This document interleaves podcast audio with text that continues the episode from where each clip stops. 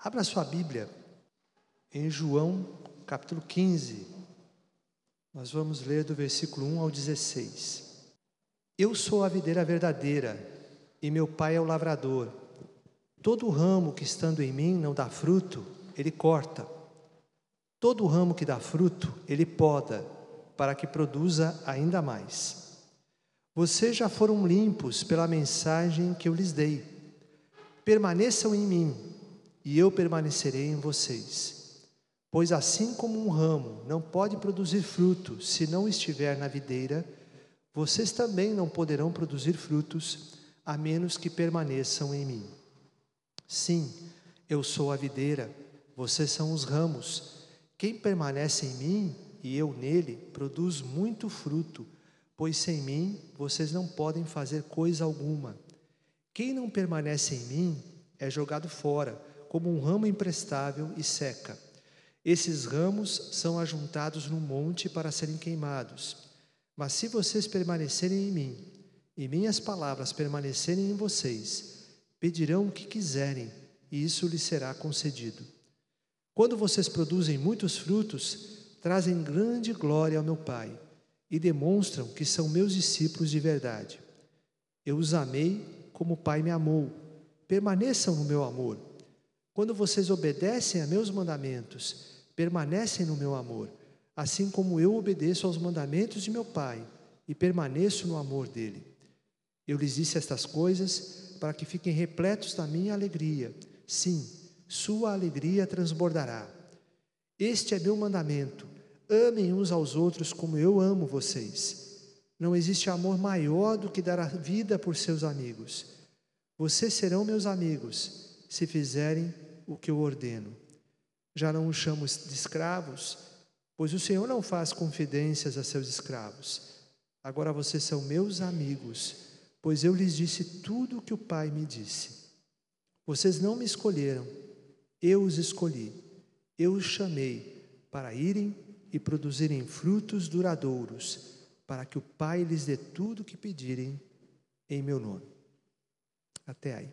Vamos orar? Curve sua cabeça, feche seus olhos, concentre-se no Senhor. Pai querido, esta é a tua palavra, são tuas palavras ditas e nós queremos aprender com elas, mas para aprender com elas, nós precisamos de Ti. Santo Espírito, vem e faz com que essas palavras se tornem vida em nós faz com que aquele que é um instrumento não prejudique o teu trabalho, mas que o Senhor faça a tua obra, assim como o Senhor quer fazer, em cada coração, e o Senhor possa trazer edificação, consolo, despertamento e vida a todos nós, porque estamos aqui para um encontro contigo e para que o Senhor nos ensine, para que o Senhor nos fortaleça, para que o Senhor nos revigore, para que o Senhor nos transforme segundo o teu coração, segundo a tua vontade. Nós oramos no nome de Jesus. Amém. Ok. Essas são palavras, um discurso de Jesus. Nós lemos aqui, são todas palavras que o próprio Jesus proferiu aos seus discípulos, e essas palavras acontecem é, após a última ceia. Então, se vocês forem olhar um pouquinho é, no, no capítulo 14, João 14, do 28 em diante, vocês vão ver que Jesus está terminando a ceia, Jesus está fazendo seus discursos ali e ele pede, é, ele fala com seus discípulos, dizendo: Ouvistes que eu vos disse, vou e volto para junto de vós. Se me amasseis, alegrar-vos alegrar-vos-is de que eu vá para o Pai, pois o Pai é maior do que eu. Disse-vos agora estas antes que aconteça, para que quando acontecer vós creiais. Já não falarei muito convosco, porque aí vem o príncipe do mundo, e ele nada tem em mim. Contudo, assim procedo, para que o mundo saiba que eu amo o Pai e que faço como o Pai me ordenou. Levantai-vos, vamos-nos daqui. E esse discurso acontece no caminho. No caminho que ele estava indo, depois ele chega no Getsemane, ele é preso e ele é crucificado, ele é morto e ele ressuscita ao terceiro dia. Então essas são as últimas palavras antes da sua crucificação, da sua prisão, da sua crucificação, da sua ressurreição, uma das últimas palavras, um dos últimos discursos. Então Jesus está falando ali que ele vai morrer para os seus discípulos. E aqui então ele coloca essas palavras de despedida e ele aproveita para dar importantes instruções aos seus discípulos. Jesus então fala da sua missão. No versículo 13, nós vemos ele citando especificamente a sua missão. Versículo 13, ele diz: Não existe amor maior do que dar a vida por seus amigos. Ele está falando da sua missão, está falando para que ele veio, ele está falando que ele veio para dar a sua vida em resgate por muitos. Nós estamos estudando aqui Marcos, né, e já chegamos nesse capítulo, Marcos 10, 45, onde Jesus fala que nem ele, filho do homem, veio para ser servido, mas ele veio para servir e dar a sua vida em resgate por muitos. Então ele está falando da sua missão, está falando que ele vai concluir essa missão de entregar a sua vida em sacrifício pelos pecadores que nele, que nele crescem. E essa ação do amor de Deus em favor do perdido, é, eu e você somos objetos dessa ação, do seu amor, do seu sacrifício. E Jesus então começa a usar uma parábola, aliás, uma metáfora, não parábola, mas uma metáfora que compara, usa uma figura de linguagem que produz sentidos figurados por meio de comparações. Ele compara então uh, ele, o Pai e os seus discípulos. Ele diz: Eu sou a videira verdadeira, meu pai é o agricultor. Jesus, a vida era verdadeira, o Pai é agricultor, e no versículo 5 ele diz: E vocês, meus discípulos, vocês são os ramos. Né? E no versículo 16, depois ele ter falado da sua missão, no versículo 16 ele fala da missão dos seus discípulos, da nossa missão. Então, é o versículo chave, o versículo tema da nossa conferência. Jesus disse para os seus discípulos: Vocês não me escolheram, eu os escolhi, eu os chamei para irem e produzirem frutos duradouros, para que o Pai lhes dê tudo o que pedirem em meu nome. E a partir dessa declaração de Jesus, nós podemos entender algumas verdades importantes, algumas verdades relevantes sobre a minha e a sua missão, sobre a nossa missão. E é isso que eu queria destacar com vocês essa noite. A primeira, a primeira verdade muito importante é que foi Cristo que nos escolheu. A iniciativa foi dele, não nossa. Ele é que escolheu você e a mim para sermos seus discípulos. Em Romanos, capítulo 5, versículos 6 a 8, o apóstolo Paulo diz o seguinte: Quando estávamos completamente desamparados, Cristo veio na hora certa e morreu por nós, pecadores. É pouco provável que alguém morresse por um justo embora talvez alguém se dispusesse a morrer por uma pessoa boa. Mas Deus nos prova seu grande amor ao enviar Cristo para morrer por nós quando ainda éramos pecadores.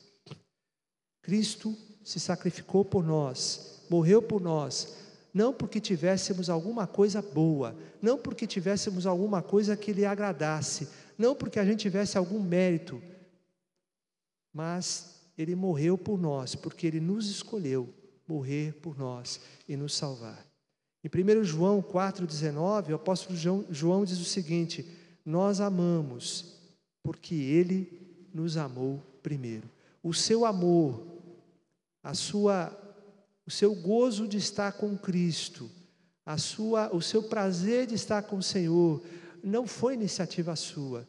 Ele te amou primeiro, ele me amou primeiro, e ele me escolheu, ele escolheu você e nos chamou para sermos dele. Isso é uma realidade muito importante e que nós não podemos perder de vista, porque não há então aí espaço para qualquer orgulho ou qualquer é, bater no peito de maneira espiritual, pois a nossa escolha não foi devido a nenhum mérito nosso mas foi pela graça soberana de Cristo. Ele te escolheu, ele me escolheu. Por que, que ele me escolheu? Até hoje eu pergunto. Não sei, podia ter escolhido alguém melhor, mas ele me escolheu. e Ele escolheu você. E isso faz toda a diferença na maneira como nós encaramos a nossa missão. Efésios 2, 1 a 5 diz o seguinte: Vocês estavam mortos por causa da sua desobediência e de seus muitos pecados, nos quais costumavam viver, como o resto do mundo, obedecendo ao comandante dos poderes do mundo invisível. Ele é o Espírito que opera no coração dos que se recusam a obedecer. Todos nós vivíamos desse modo, seguindo os desejos ardentes e as inclinações da nossa natureza humana. Éramos, por natureza, merecedores da ira, como os demais. Mas Deus é tão rico em misericórdia e nos amou tanto, que, embora estivéssemos mortos por causa de nossos pecados, Ele nos deu vida juntamente com Cristo. É pela graça que vocês são salvos. Queridos, sendo assim, nós devemos olhar com misericórdia para aqueles que não estão aqui, para aqueles que ainda não reconheceram esse Jesus gracioso, esse Jesus Senhor e Salvador, e que se dispôs a se despir da sua glória, deixar a sua glória e vir ao mundo e se humilhar e tomar forma humana e ir à cruz em favor e resgate daquele que, que nele crê. Nós não podemos esquecer quem somos, nós não podemos é, esquecer como estávamos, nós não podemos esquecer que somos pecadores, eleitos pela graça de Deus, nós não podemos esquecer, como dizia Lutero, que nós somos mendigos.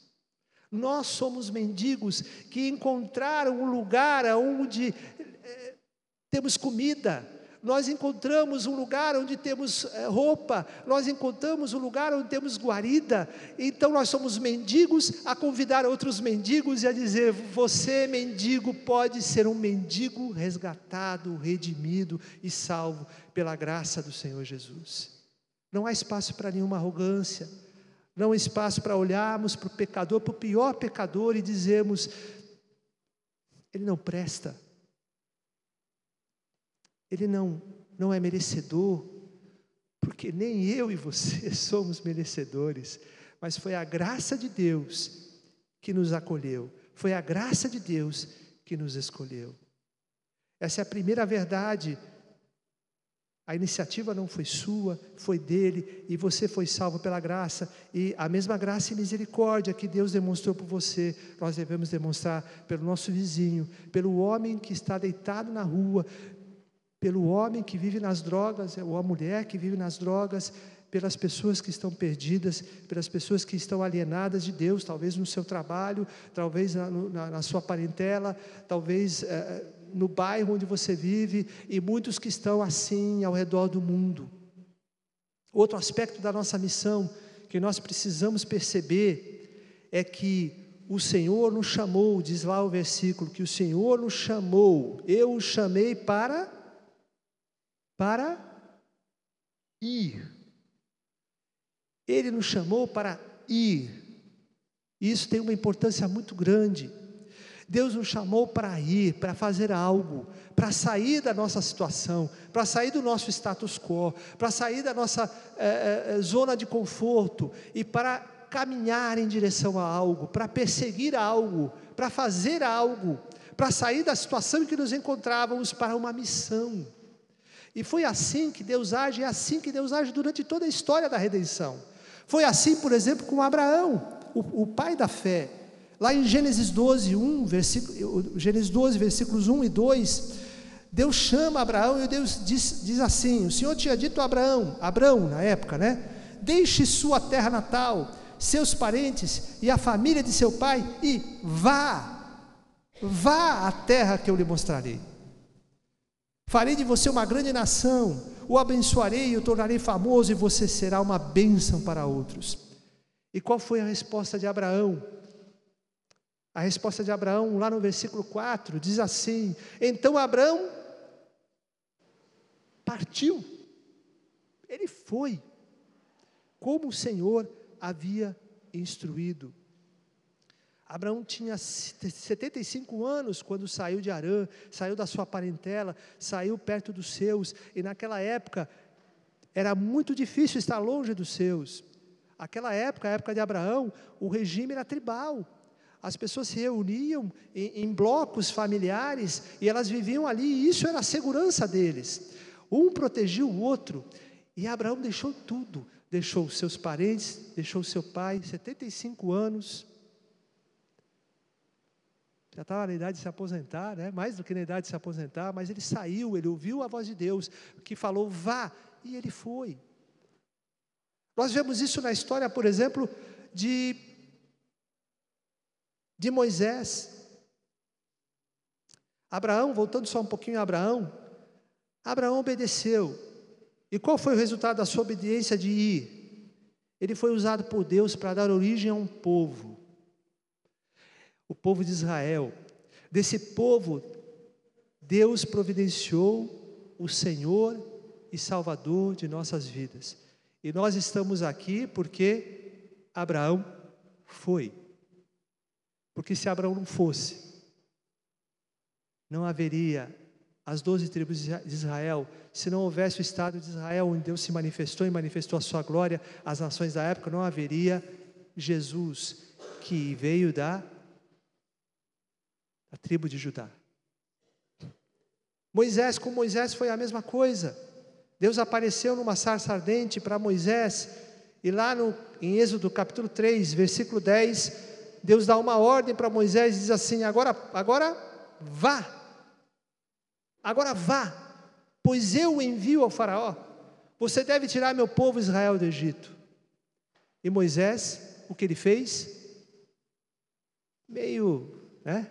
Tentou escapar, tentou sair pela tangente, mas no final ele obedeceu e se tornou um instrumento de Deus para libertar um povo e constituí-lo em povo de Deus, em uma nação do qual procede também o Senhor e Salvador Jesus. Nós podemos lembrar também do profeta Isaías. Isaías também foi chamado para ir e ele atendeu prontamente a convocação divina. Em Isaías 6:8, Deus fala, ele fala de uma visão que teve do Senhor e ele diz: "Então ouviu o Senhor perguntar: Quem enviarei como mensageiro a este povo? quem irá por nós? E eu respondi: Aqui estou, envia-me. E assim Isaías edificou o povo de Deus. Já vou terminar. E profetizou sobre a vinda do Senhor e Salvador Jesus. É, mal comecei, já come. Sem falar de Jesus, o nosso próprio Mestre, Senhor e Salvador que foi chamado pelo Pai para ir ao mundo, para vir até nós, para nos resgatar. Ele deixou a sua glória, se humilhou. E João 3,17 diz que Deus enviou o seu Filho ao mundo, não para condenar o mundo, mas para salvá-lo por meio dele. E Jesus obedeceu, e Jesus veio, e por isso nós estamos aqui. Da mesma forma, muitos, muitos obedeceram a esse chamado, vá. E foram. E essa igreja existe porque obedeceram a esse chamado. Se nós formos contar os missionários americanos que vieram para cá, outros missionários que atuaram aqui, pessoas que deram sua vida pelo Evangelho nessa pátria, pessoas que viveram numa época em que ser crente era ser apedrejado e que quando as procissões de católicos romanos passavam por uma igreja, eles paravam e apedrejavam a igreja protestante. Pessoas que lutaram, pessoas que ouviram o chamado e com muita luta persistiram. E nós estamos aqui por causa deles, porque eles obedeceram o I de Jesus. E nós também temos esse chamado para ir. Portanto, vão Façam discípulos de todas as nações, batizando-os em nome do Pai, do Filho e do Espírito Santo.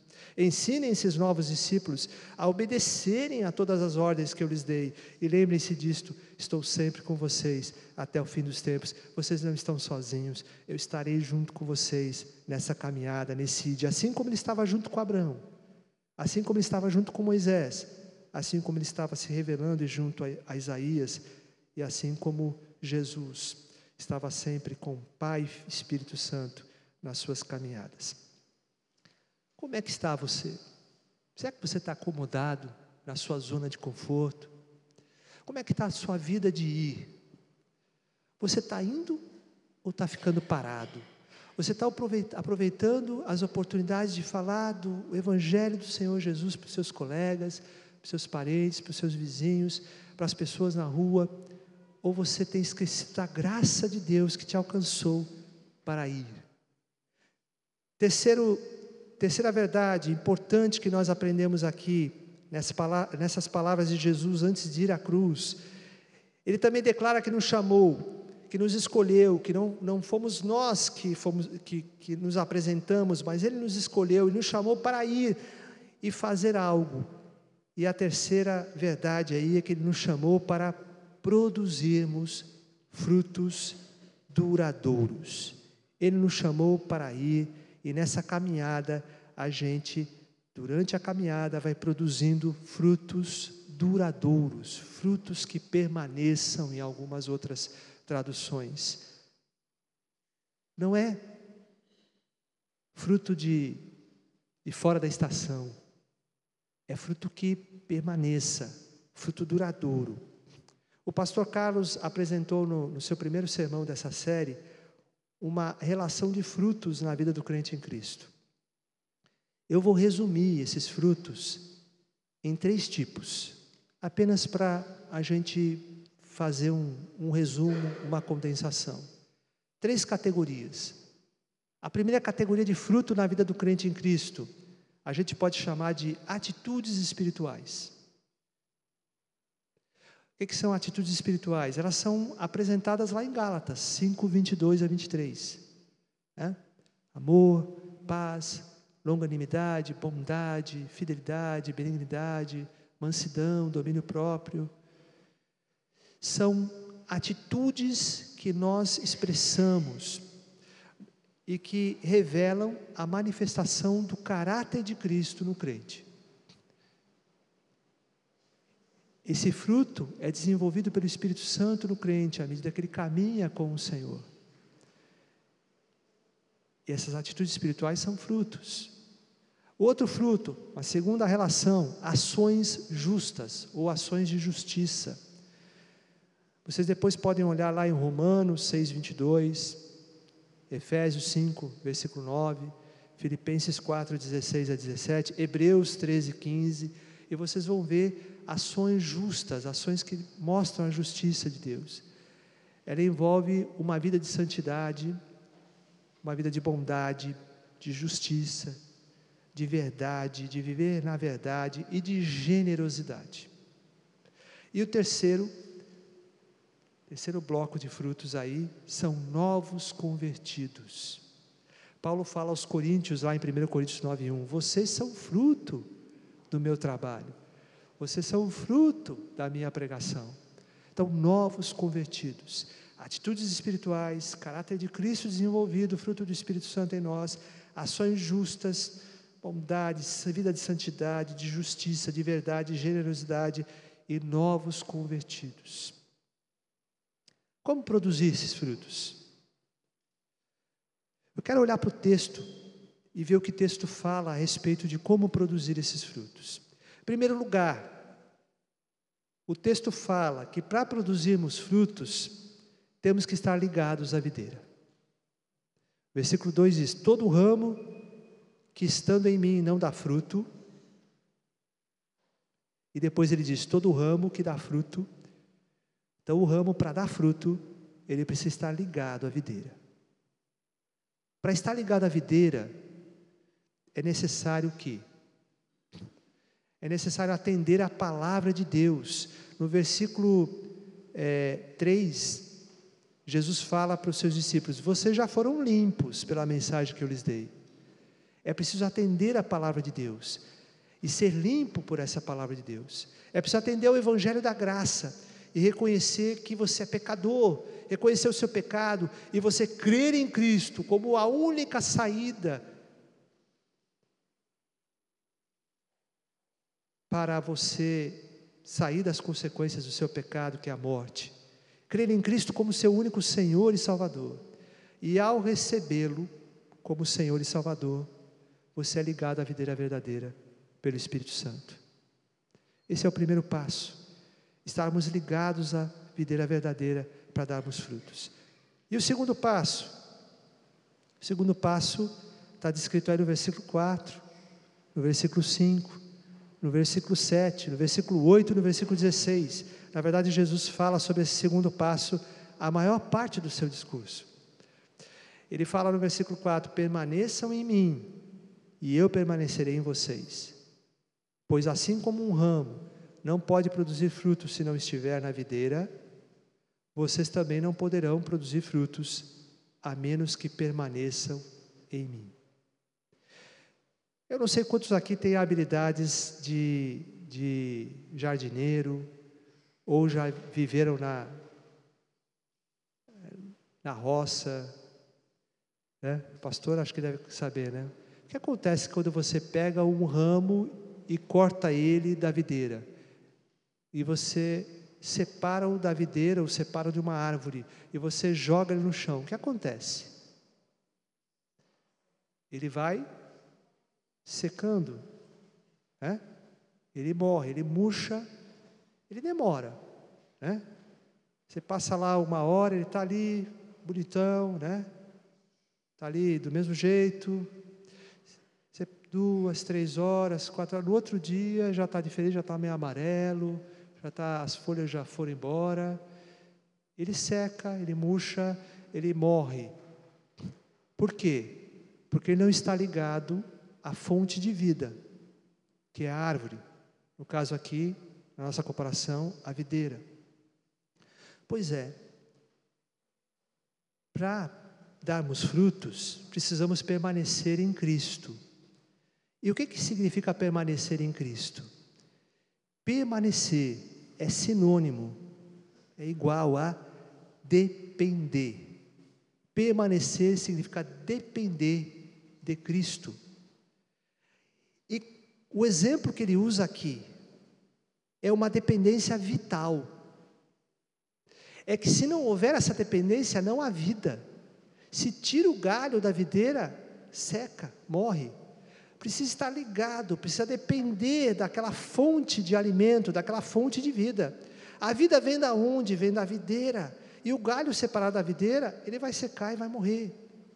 Nós precisamos estar ligados em Jesus, a videira verdadeira, para receber dele o poder, para receber dele a sabedoria, para receber dele a direção para a vida, para receber dele a direção para as nossas decisões do dia a dia e para receber dele a forma como nós devemos agir para dar frutos e para impactar as pessoas que estão ao nosso redor.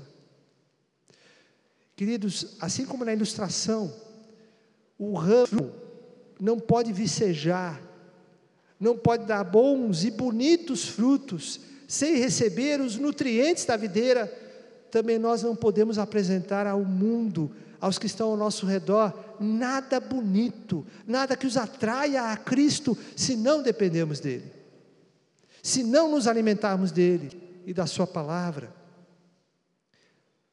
O Salmo 1, que o pastor Rony pregou aqui no versículo 3, diz que aquele que obedece à palavra do Senhor, aquele que medita na lei do Senhor de dia e de noite, ele é como a árvore plantada junto ao ribeiro de águas. Ela tem vida porque ela está no lugar certo, ela está plantada ali, na fonte de vida. E assim também, você e eu só produziremos frutos se dependermos de Cristo, se estivermos ligados com Ele. Você sabe que estar ligado vitalmente a Cristo significa, como diz o versículo 5, no finalzinho, Jesus diz: Pois sem mim vocês não podem fazer coisa alguma. Estar ligado vitalmente a Cristo significa que sem Ele a gente não pode fazer nada que redunde em glória para Ele, que redunde, em, que produza frutos bonitos, que atraia as pessoas. Mas significa que, que sem desfrutar da, da Sua presença, nós não podemos viver. Nós não podemos viver sem Ele. Que prioridade Cristo ocupa em sua vida? Vamos tornar essa pergunta mais fácil de responder. Quanto tempo você dedica a Ele por dia? Quanto tempo você dedica a Ele por semana? Faça os cálculos. Será que existem coisas mais importantes que fazem com que você relegue ou adie o encontro com Ele? Que você coloque em primeiro lugar, na frente do encontro com Ele. Ou seja, em outras palavras, se surgir essa outra coisa, eu chuto meu compromisso com Ele e vou atender essas outras coisas.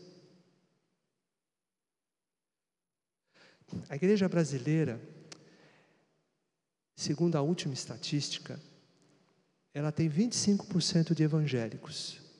Aliás, o Brasil tem 25% de evangélicos. Ou seja, a igreja evangélica, segundo o censo, é, é composta de 25% dos brasileiros. Qual o impacto que isso produz no Brasil? Qual o impacto que isso está produzindo na nossa sociedade? Será que nós estamos frutificando? Será que nós estamos dependendo, ligados à videira e dependendo vitalmente dele para dar frutos? Será que não é esse a razão, ou não é essa a razão, de nós estarmos sendo tão pouco produtivos e tão pouco impactantes na sociedade que vivemos? Será que nós não estamos trocando a dependência vital de Cristo e colocando a nossa dependência em outras coisas? Mas o Senhor continua a, a nos dar exemplo do que, é, do que é permanecer. E Ele diz no versículo 7: Mas se vocês permanecerem em mim, e minhas palavras permanecerem em vocês, pedirão o que quiserem, e isso lhes será concedido. No versículo 9 a 10 ele diz assim: Eu os amei como o Pai me amou, permaneçam no meu amor. Quando vocês obedecem a meus mandamentos, permanecem no meu amor assim como eu obedeço aos mandamentos de meu Pai e permaneço no amor dele. Aqui nós vemos Jesus dizendo o seguinte: se enquanto ele dizia lá que permanecer é sinônimo de dependência, aqui nós vemos que permanecer é sinônimo de obediência. Obediência à palavra de Cristo. É uma obediência que tem ele como referência. Olha só aí como, como Jesus é, é, é usa a expressão como assim como. Né? Devemos andar como ele andou, agir como ele agiria. Na verdade, a obediência aos mandamentos de Cristo demonstra de uma maneira muito concreta, de uma maneira muito objetiva, o nosso amor por Ele e o seu amor em nós. Que mesmo no Evangelho de João, no capítulo 14, versículo 21 e o versículo 23, Jesus fala a respeito disso. Até tem musiquinha, né? Tem cântico que a gente canta no João 14, 20, 21, né? João 14, 21, Jesus diz: Aqueles que aceitam meus mandamentos e lhes obedecem, são os que me amam. Olha, fácil, né? Simples assim. E porque me amam, serão amados por meu Pai.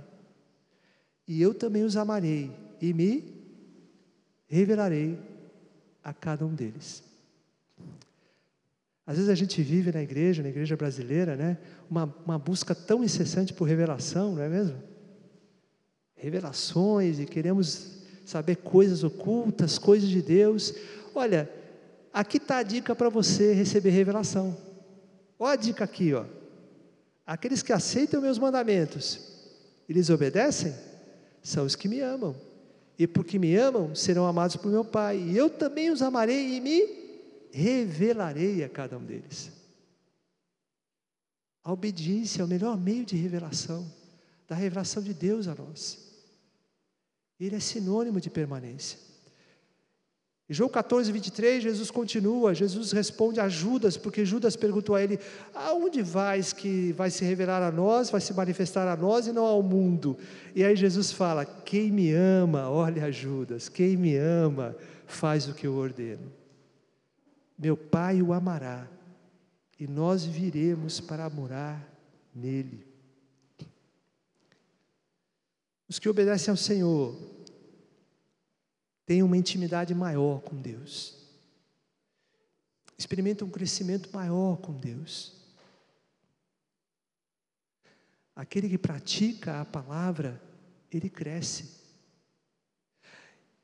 Em Hebreus, o autor de Hebreus fala para os seus ouvintes, para os seus leitores, dizendo assim: Olha, vocês já deveriam, decorrido o tempo da vossa salvação, decorrido o tempo de que vocês se converteram a Cristo, vocês já deveriam ser mestres.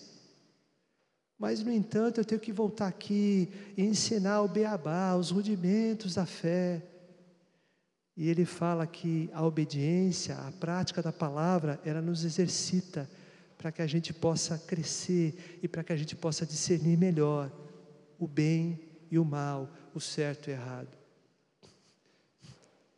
Eles têm uma intimidade maior com Deus, aqueles que obedecem. Eles produzem muito fruto, o versículo 5 diz aqui que quem permanece em mim e eu nele produz muito fruto. Eles glorificam o Pai. No versículo 8 diz lá: quando vocês produzirem muito fruto, e produzem muito fruto porque permanecem em Cristo, obedecem a Ele, trazem grande glória, meu Pai. Também demonstram e comprovam que são verdadeiros discípulos de Cristo. É isso que Jesus fala no versículo 8.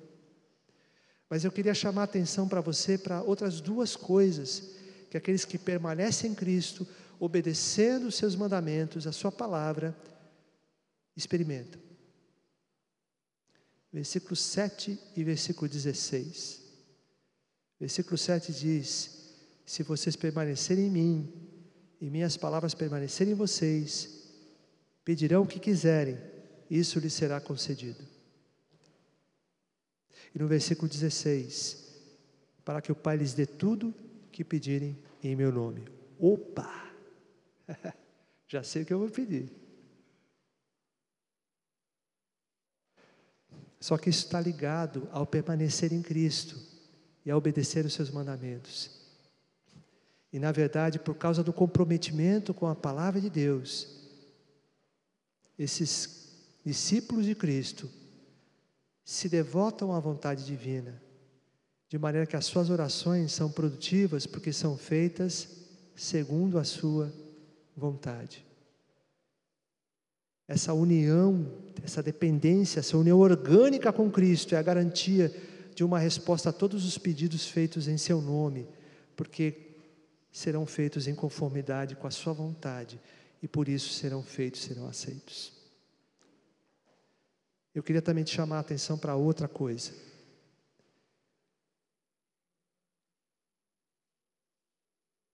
Aqui diz que aqueles que permanecem em Cristo, obedecendo a Sua palavra, eles experimentam uma alegria e uma realização completas, plenas. Versículo 11. Eu lhes disse estas coisas para que fiquem repletos da minha alegria. Sim, sua alegria transbordará. Aqueles que permanecem em Cristo, obedecem a Sua palavra, experimentarão uma alegria, um gozo satisfatório e pleno. Porque, queridos, nós só nos realizamos plenamente dentro da vontade de Deus. Você e eu fomos criados para louvor da Sua glória. E a nossa satisfação e a nossa realização plena só acontecerá quando estivermos fazendo isso, sendo instrumentos para a Sua glória. Não adianta buscar em outra fonte, ela não satisfaz. O sexo, apesar de ser prazeroso, não satisfaz plenamente, não vai satisfazer a sua alma. Não estou dizendo que o sexo dentro do casamento é ruim. Ele foi feito para ser usado dentro do casamento. Eu falei o quê? Dentro do casamento. É a vontade de Deus. Fora não é. O sexo desenfreado não vai trazer prazer a alguém. Haja vista que tem homens e mulheres que têm todos os, todas as mulheres, todos os homens do mundo e estão tentando outras coisas para satisfazer a sua vida. Aí vai buscar na droga, que dá aquele barato. Mas também não vai encontrar prazer. Por isso que aquele que experimenta a droga, ele experimenta uma, daqui a pouco ele sai para outra mais potente, daqui a pouco para outra mais potente. Por quê? Porque ele espera encontrar prazer, realização, felicidade nisso e não vai encontrar, porque a nossa realização plena, nosso gozo completo só está em Cristo. Só vamos encontrar em Cristo. O pior é ver que muitos crentes que já conhecem a verdade estão chafurdando na mentira e procurando prazer em outras coisas que não Cristo. E estão insatisfeitos. E vão experimentar um vazio tremendo nas suas vidas. E talvez quando acordem seja tarde demais.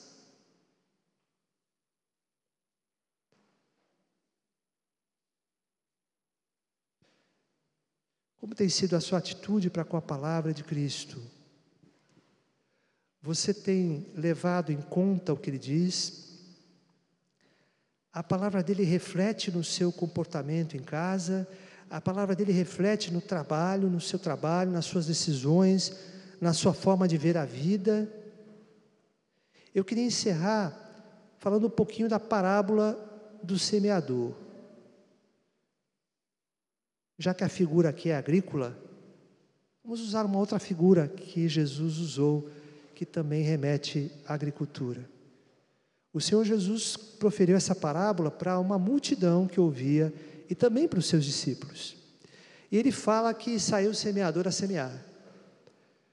E as sementes, que na figura aqui é a palavra de Deus, uma caiu à beira do caminho, outra caiu num solo rochoso, outra caiu num solo cheio de espinhos e outra caiu em terra boa. A que caiu em terra boa produziu fruto, muito fruto, tem uma colheita de 30, 60, até 100 vezes maior que a quantidade semeada. Mas a que caiu no solo rochoso, veio os passarinhos e comeram. E os passarinhos são comparados a Satanás. Mas eu queria falar de duas outras. Uma caiu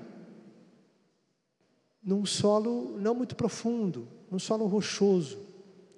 E a raiz da semente não foi profunda, e por isso ela não durou muito. E Jesus disse: assim que enfrentam problemas ou são perseguidos por causa da mensagem, cedo desanimam. A outra, a, a, a outra porção de sementes caíram num solo cheio de espinhos. E Jesus diz que esses espinhos representam outros que ouvem a mensagem, mas logo ela é sufocada pelas preocupações desta vida, pela sedução da riqueza e pelo desejo por outras coisas, não produzindo fruto. Que solo que você é? Será que os problemas ou perseguições não têm deixado as suas raízes crescerem? Você tem desanimado? Nós vivemos uma época de muitos problemas. Eu reconheço, muitos. Nós somos facilmente acometidos de, de angústia, somos facilmente acometidos de desânimo, mas eu quero dizer para você: se você largar a fonte da vida, aí é que você seca de vez. Se você largar a fonte de vida, se você deixar de absorver os nutrientes que dão vida, você vai murchar. Será que você tem se deixado levar pela, pelas preocupações desta vida? São muitas. Eu mesmo tenho muitas delas e passo por muitas delas. Ou talvez você tenha visto o brilho desse mundo que é passageiro e se deixado seduzir e tem feito você priorizar outras coisas e não um relacionamento de intimidade com o Senhor. Sabe o que acontece com isso? O Senhor fala, o fruto vai sumindo, você vai murchando, você vai secando.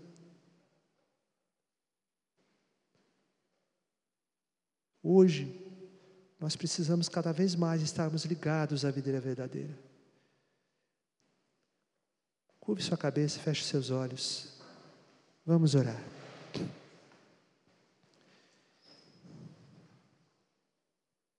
Você tem produzido frutos? Faça um exame da sua vida com Deus. Frutos que revelam o caráter de Cristo na sua vida, frutos que revelam santidade, bondade, generosidade, justiça, verdade. Você se alegra com a verdade e chora com a injustiça. Você tem levado pessoas a Cristo, tem falado de pessoas, testemunhado o amor de Deus, do Evangelho, aqueles que não o conhecem.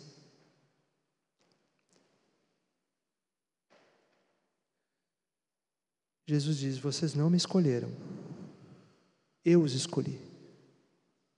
E eu os chamei para irem e produzirem frutos duradouros, para que o Pai lhes dê tudo o que pedirem em meu nome. O Senhor nos chamou para ir, para produzir frutos duradouros, e só assim experimentaremos o gozo e a satisfação plenas de cumprir a Sua missão, de Ele reinar na nossa vida.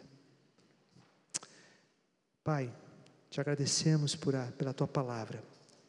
Ela nos ajuda a entendermos a nossa situação e que ela faça realmente aquilo que o Senhor tem preparado para produzir nos nossos corações. Anima aquele que está desanimado a se ligar mais em Ti, a depender mais em Ti. Anima e fortalece aquele que está longe de Ti Quebranta o coração daquele que ainda não se ligou a Ti vitalmente, para que entenda que precisa entregar a sua vida a Ti. E nos fortalece para que possamos produzir muito fruto, muito fruto, e assim glorificarmos a Ti em todas as situações da nossa vida. Essa é a nossa oração, Senhor, no nome de Jesus, nosso Senhor e Salvador. Amém.